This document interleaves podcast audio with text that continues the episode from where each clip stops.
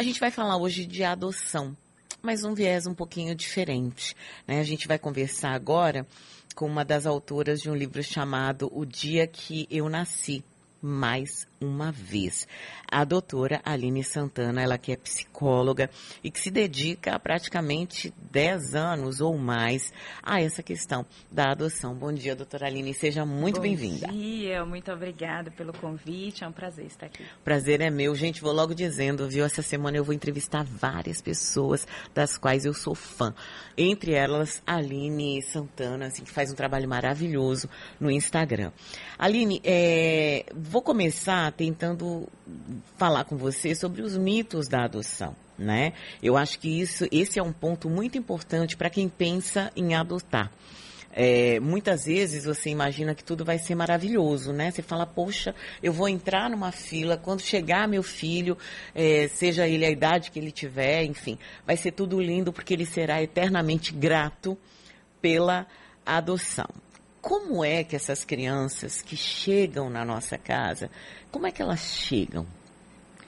Elas chegam bem doloridas. É, a gente por... esquece, né, gente, as feridas é, que essas crianças exatamente. tiveram, né? Porque, no mínimo, e no mínimo, falando assim, bem por baixo, ela sofreu uma ruptura de vínculo. E essa ruptura dói, né? Esse luto dói. Mas elas vêm de histórias de abandono, de violência, de negligência, que faz com que essas crianças tenham aí comportamentos, sentimentos que não estão presentes em outras crianças que já nasceram naquelas famílias e viveram ali até crescerem num ambiente saudável, né? Como a gente diz. Então, as pessoas quando vão adotar, muitas vezes elas esquecem disso, né? Elas acham assim, ah, elas estão precisando só de família. Mas esquecem que elas passaram muitas vezes por violência na família de origem. Então, família para ela não representa necessariamente uma coisa tão boa no primeiro momento. É, e você sabe que eu penso, assim, vendo seus vídeos, um dia eu parei e falei assim, bom, no mínimo, no mínimo, no mínimo, essa criança perdeu o pai e a mãe num acidente e ninguém da família quis ficar com elas. No mínimo, no mínimo, pense o que é você perder, né, rapidamente, num, enfim, pai, mãe e ninguém da sua família próxima é, querer, ou, enfim, poder até ficar com você. Isso é uma ruptura enorme, né? Isso. E a gente falando dessa ruptura, eu não sei se existe uma ruptura boa ou ruim, mas assim, a é, melhor essa, das histórias. É isso, essa é assim, a, a, a, a melhor das histórias. Com um trauma que pode ser vivido por, por qualquer um de nós, né? Isso. Porque em algum momento a gente vai perder nossos pais, muito provavelmente antes da gente. Eu já perdi os meus, né? Então a gente sabe o tamanho da dor que é, imagina isso para uma criança. Eu acho que esse é o mais é, palatável para a gente poder começar é a entender. Uma outra coisa que você fala que é bem interessante é a lua de mel, né, das crianças com os pais. Porque a gente também esquece que criança adotada, gente, também é criança, né? Também tem desejos, né? Aí eu quero é, sim, a, a instituição é um lugar provisório, né? Não é uma família. Então, tem crianças que querem muito sair de lá e elas não, não querem nem olhar para trás, né? Eu quero ir com a primeira pessoa que aparece aqui para me adotar. Então, a gente chama esse, esse período inicial, onde os pais querem ser aceitos, a criança quer ser aceita, de lua de mel. Então, hum. essa lua de mel corre, eu gosto de comparar como um namoro, né? Tá todo mundo lindo ali. No início, a gente não faz nada para mostrar nossos defeitos, para a pessoa se apaixonar pela gente e levar a gente, vamos casar. E quando a criança chega, muitas vezes em casa, passa um tempo que ela percebe assim, opa, agora eu não vou voltar mais. Então, começam, acaba a lua de mel e a gente, é, começa o que a gente chama de testes. Então, aquela criança começa a testar se aquele ambiente não vai devolver ela se aqueles pais vão ficar mesmo com ela, se ela é aquela criança que todo mundo quer, porque a criança tem uma, uma, uma tendência aí no desenvolvimento dela a achar que tudo que acontece é culpa dela. Então, se os pais abandonaram, se ela teve que ser separada daquela família de origem, ela pode carregar essa culpa é, como se ela fosse a responsável por isso. Então, assim, deixa eu testar. Porque se eu fui, de, fui entregue lá para a instituição, talvez essa família queira me devolver por algum motivo. Então, ela vai testar aquele apego, ela vai fazer testes ali, ela vai se comportar com medo, é, porque ela já foi abandonada uma vez, ela vai ainda está sofrendo luto muitas vezes da família que ela deixou, os laços que ela teve que quebrar, porque sair da instituição também é uma quebra de laço. Era isso que eu ia te perguntar, né? A gente uh, olha uma instituição, um abrigo, claro, né? Um lugar onde as crianças não têm uma família. Família é família, né, gente? Mas existem laços ali. A criança, quando ela sai da instituição, ela deixa amigos, né? Que, que, muito provavelmente, eu não sei. Se eu estiver errada, você me diz, tá? Mas assim, eu fico com a impressão de que ela também tem uma dor e uma culpa por estar indo e outros amigos não estarem indo, né? Exato. Ela deixa quem cuidou dela muitas vezes pela primeira vez porque às vezes ela saiu de uma família que ela era totalmente negligenciada e encontrou nessa instituição alguém que cuidasse dela. Não tão exclusivamente, mas alguém que cuidou, um cuidado que ela não teve. Então essa ruptura existe. Existe a ruptura de, a depender de quanto tempo essa criança ficou na instituição, ela criou laços com aquelas crianças que estavam lá e que ficaram lá. Algumas ainda estão nessa fase de assim, eu me sinto culpado de sair da instituição e deixar os meus amigos deixar as outras crianças. Então, é, é uma ambivalência de sentimentos, né? São sentimentos ali que ela, ao mesmo tempo em que ela quer estar naquela casa, naquela família, vivendo tudo aquilo, ela para e pensa, meu Deus, como é, ficou meus amigos, ficaram meus amigos? Será que a minha mãe de origem, né, minha mãe biológica, ela lembra de mim? Será que então assim são várias questões na cabeça da criança. Agora pense tudo isso num período em que está todo mundo se conhecendo. E com alguns agravantes, se a gente pensar em crianças em idade escolar, ela está saindo de uma escola entrando em outra também, né? Isso. Ela tá, além de tudo, ela está criando outros laços né? De, de, em tudo, na verdade, né? Exatamente. Outro bairro. Tudo, eventualmente outra cidade, outra cidade né? Exato. E aí eu falo sempre, você falou da escola, e é até importante, porque, olha, se você puder manter na mesma escola por um tempo, mantenha. Se não puder, escolha a menor escola que você tiver, a escola mais acolhedora, a escola que entenda ali de adoção, para que essa criança não se sinta numa multidão perdida né, aquela escola menor, aquela mais acolhedora. Não escolha a melhor escola da cidade, aquela escola que vai tirar o atraso. Não vai. Quanto menor a escola, Esse melhor. não é o momento. Não né? é o momento, porque é muita mudança junto. E a mudança já traz uma insegurança para essa criança que já está mudando de família. Ela já está num, num, processo muito diferente aí de, de outra cidade, outro pai, outra mãe, de pessoas totalmente estranhas que ela tem que se adaptar. Então, uma nova escola, uma nova casa, é muita coisa para uma criança. É muita coisa. Nossa, a gente vai se dando conta, né? Porque quando a gente pensa, quando você se casa com uma outra pessoa, você olha os costumes que a família dele ou dela tem, como são diferentes, né? É, como a casa é, tem que ser diferente, né? Como vai se ajustando e a gente fica ou quando você muda de cidade, né? Também que é como é o meu caso e o caso de tantos aqui que são baianos que estão nos ouvindo em outros lugares do país ou que vieram para cá e a gente sabe que tem um choque cultural. Pense aí numa cabecinha pequena. Mas a gente vai continuar já já depois do intervalo, sabendo como é que a psicologia pode contribuir para que esses processos deem muito certo.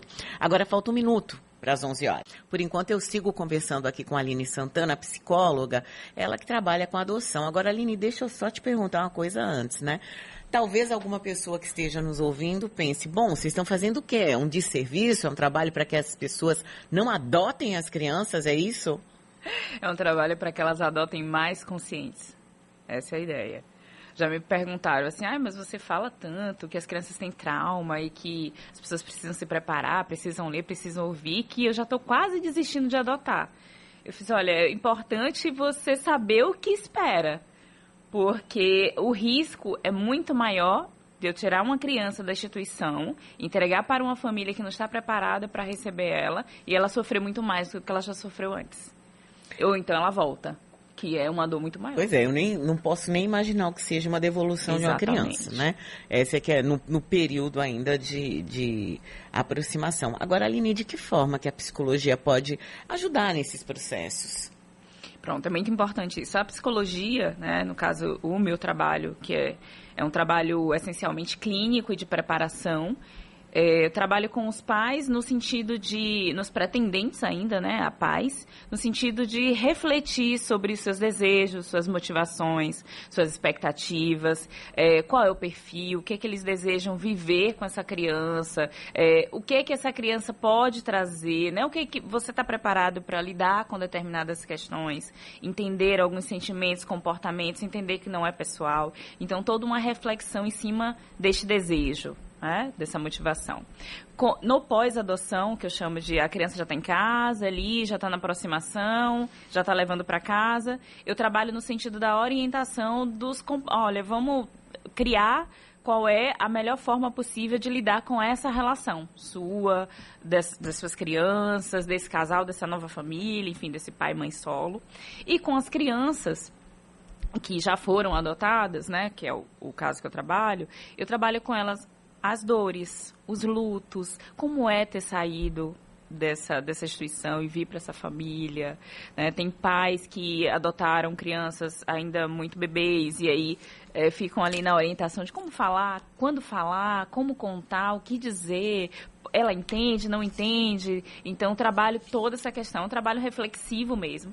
Trabalho baseado aí em tirar das, é, desses pais, devolver, na verdade, para eles a, a a capacidade de seguir ali guiando essa criança. Então é, é um trabalho bem é, importante, eu faço isso em grupo, faço individual, então essa, o papel da psicologia é super importante. Então, falando disso no trabalho clínico, que é o que eu faço, mas a psicologia ela está presente também nas instituições, no jurídico, que ela é responsável pela habilitação desse casal para poder entrar na fila, a preparação dessa criança dentro da instituição também para sair. Então, é um papel super importante, assim, em conjunto com a assistência social, faz um trabalho aí bem importante nesse processo. Doutora Aline, você é, citou uma coisa interessante, né? Durante muito tempo, as pessoas, quando adotavam bebês, né? E, e era, na maior parte dos casos, antigamente era, era essa a, esse o tipo de adoção mais comum, ainda imagino que seja o maior desejo, né, de muita gente ainda, mas as pessoas ficavam, ah, eu não vou contar. Eu não vou contar, não precisa saber. E normalmente descobria das piores formas possíveis, né? E é, eu tô vendo aqui o teu livro, né? O dia em que eu nasci mais uma vez, né? Isso. Como é que conta para a criança que ela é, que uma criança que tenha vindo mais bebezinha, né? Que ela é uma criança que foi adotada. Desde sempre. As, as pessoas elas têm uma, uma visão de que a criança ela não sabe nada a gente fala e ela não entende. Talvez não estejamos falando na linguagem dela. Então, as, as, o lúdico, né, a brincadeira, é, ela é uma ferramenta ótima para falar com as crianças. Então, livros, brinquedos, jogos, filmes, são é, ali é, recursos e ferramentas que podem introduzir um determinado assunto. Então, falar sobre adoção, não, não necessariamente eu preciso pegar uma criança de dois anos e sentar assim, olha, você foi adotado. E a criança fica sem entender nem o que é o significado daquela palavra. Mas você pode contar que as famílias são formadas de uma determinada forma. As crianças já perguntam de onde eu vim, de onde eu nasci. Você pode, é uma ótima oportunidade de dizer tem crianças que nascem da barriga e tem crianças que nascem é, da barriga de outra pessoa e vivem numa outra família. E explica, ela pode não entender o que é a adoção nessa palavra, mas ela já vai entender que existem crianças que nascem da barriga daquela mãe que elas vivem e outras que não, que nasceram de outra barriga e que vivem em uma outra família, que existem várias configurações de família e várias formas de se formar, né, essa família. É, e aí, conversa, eu oriento sempre, olha, conversa desde sempre. Tem livros que com criança com um ano e meio você já consegue ler, porque é um livro muito colorido, é um livro que fala de amor, de encontro. E o que é adoção se não um encontro de duas pessoas? Então a gente pode conversar e à medida que essa criança vai crescendo e que esse assunto vai sendo falado é, na família, seja por filme, olha que legal, tá vendo? Ele foi adotado. Existem filmes diversos que falam isso. Então aquele assunto é natural para aquela criança. E um dia, quando alguém chegar para ela e disser assim, você sabia que você é adotado? Ela pode até perguntar, mãe, o que é adotado? Ah, adotado é aquilo que eu já te expliquei. Que você nasce na barriga de outra pessoa e chega na família. Tá explicado, gente. está explicado. E o seu livro? Ah, esse livro é lindo, meu xodó, viu? Um dos meus xodóis. Pois é, e o nome é incrível, gente. O É dia em que, incrível. que eu nasci, mais, uma, vez. Para mostrar que existem diversas formas de nascimento que não só o biológico, e sim o afetivo. E esse livro é exatamente isso. É o afeto, mostra que o afeto é que forma a família. Então ele conta a história de uma criança que nasceu uma vez, né? Nasceu da forma biológica, que não foi assim tão incrível, mas que um dia, naquele dia em que ela nasceu para a família dela, a família adotiva, foi o dia em que ela percebeu em que ela nasceu para o mundo. E é muito lindo. Eu posso ler o, fun o fundo aqui só para deixar um gostinho para quem está Claro. ouvindo a gente. Todo filho é um recém-nascido, se não biologicamente, afetivamente. Este livro é sobre nascimento, mas não biológico.